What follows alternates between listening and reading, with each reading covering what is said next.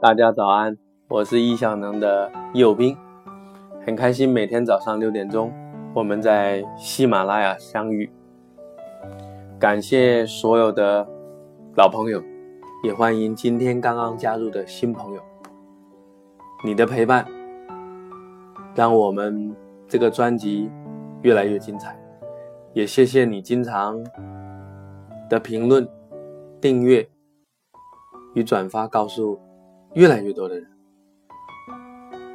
拖延症这个话题蛮有意思的，也很重要。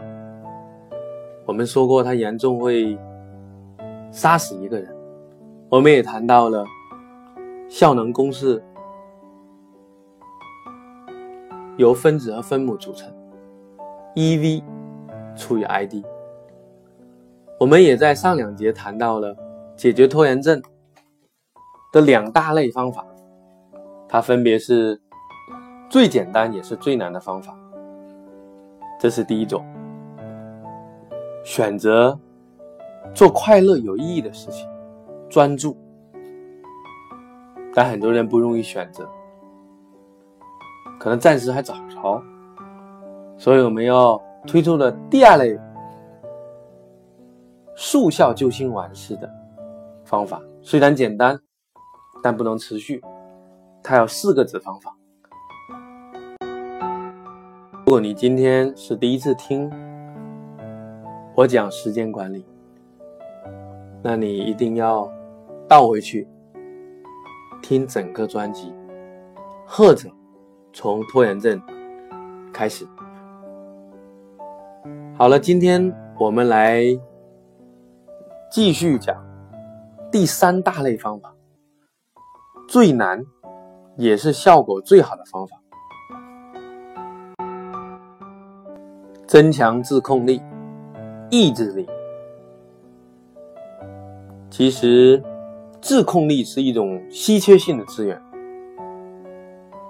所以我们讲这是最难的，但是这是最好的。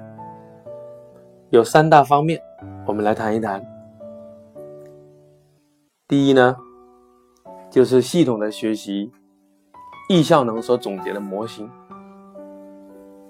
你学会了易效能的模型，土豆番茄炖精华，我们也叫做收集、排程与执行这样的一个方法，它来自爱八法则、GTD 的流程和番茄工作法，在我们前面的课程，我很系统的讲过。今天我简要的提一提，其实人由于欲望太多，不能够专注。同时呢，我们有大量的紧急的事物，我们用大脑来管理，显然是力不从心。所以我们要用系统来管理。每天早上早起，如果你能够检视自己，如果你能够运用我们教你的。日程与清单的技术，保持严谨，但不是灵活性。日程上，你永远排的是非常少的事物，只放跟时间有密切相关的、固定的那些事物，但不能多。剩下的事情，你全部把它装在一个清单里，它更多的是没有截止日的。我们可以把很长很长时间的事情把它收集下来，然后把它分成日程表和清单两大类。清单上的事情远远比日程多，它也不是今天的。我们不用今日排程，今日呢会把你限定在今天，你会很压抑。我们的日程是按天来进行的，但是我们的清单是长期的。所以呢，我们不需要经常去安排清单，这些清单就是重要不紧急的事物，我们按照情境来分。如果这部分你想把它学得好，请倒回我们整个专辑的前面几讲计划的部分，这部分你需要系统的学习，也可以到我们的线下课来，也可以去。购买我们喜马拉雅的收费课程，我将一步步详细为你讲解，陪伴你。好了，这是第一大类方法，算是插播一个广告。不过呢，如果对你有益，你为什么不来呢？早学早收益，对吗？好了，我们系统的讲一讲三大方法，这是第一个。第二个呢，立竿见影的，不劳而获的期待，你不要有。选九十天来改变自己。利用圈子，加入一些圈子，从一件不快乐、你不喜欢但是有意义的小事开始，专心做一件小事，开始很关键，坚持下去可以打赌公众承诺和自我激励，水滴石穿，日积月累，你会很不一样，你慢慢会发现。刚开始你不快乐，有意义的事情呢，你居然会越来越喜欢，因为不快乐坚持不会太久，但是你把难度降到最低，你就会越来越喜欢。所以我们讲爱非坚持，爱上一件事，你自然就持续了。这是我们讲的第二类方法。第三类方法呢，就是要重建。线上的生活方式，劳逸结合，培养健康的生活方式，生活规律化，如早睡早起，与程序化仪式，如早起睡前清单。你知道吗？在拖延症许多的书籍当中，他推崇两个非常重要的方法，能够从长期的角度去解决拖延症。第一个就是运动。第二个就是冥想，其实身体就是一个能量站。运动呢，会让你的灵活性提高，思维更清晰，记忆更敏捷，血液的流通能激发大脑的学习能力。研究表明，在运动之后，你学习的能力会增强百分之二十。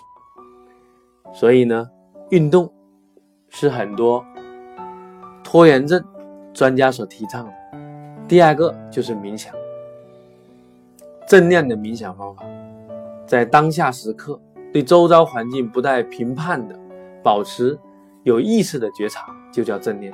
这是一种禅修的方法，这种方法已经超过两千五百年了，你知道吗？它对拖延症特别有用，因为它所强调的重点就是每一时刻保持不判断的觉察。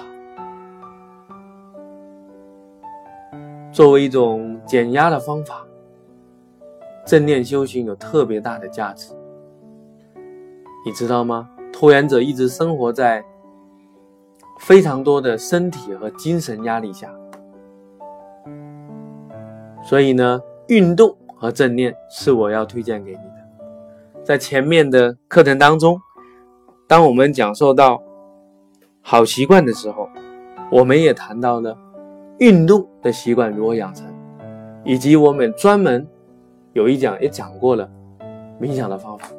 今天我们来复习一下，我们谈到了最难也是效果最好的方法，那也就是增强我们的自控力。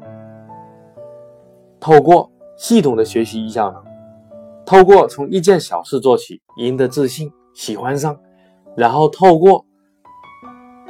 这个小事所形成的习惯，去嫁接到更多新的习惯上面，你就赢得了更多的自信，叫滚雪球效应。第三个小的方面呢，就是重建全新的生活方式，透过早睡早起、运动，在这里面，运动加冥想是我们易效能经常提倡的，所以呢。我建议你从这三点来根本上解决你的拖延症。我的许许多多的学员也正是从这三个方面得到了改变。我们一起加油，期待你与拖延症说再见。我们明天早上六点钟，在喜马拉雅继续时间管理的课程。感恩有你。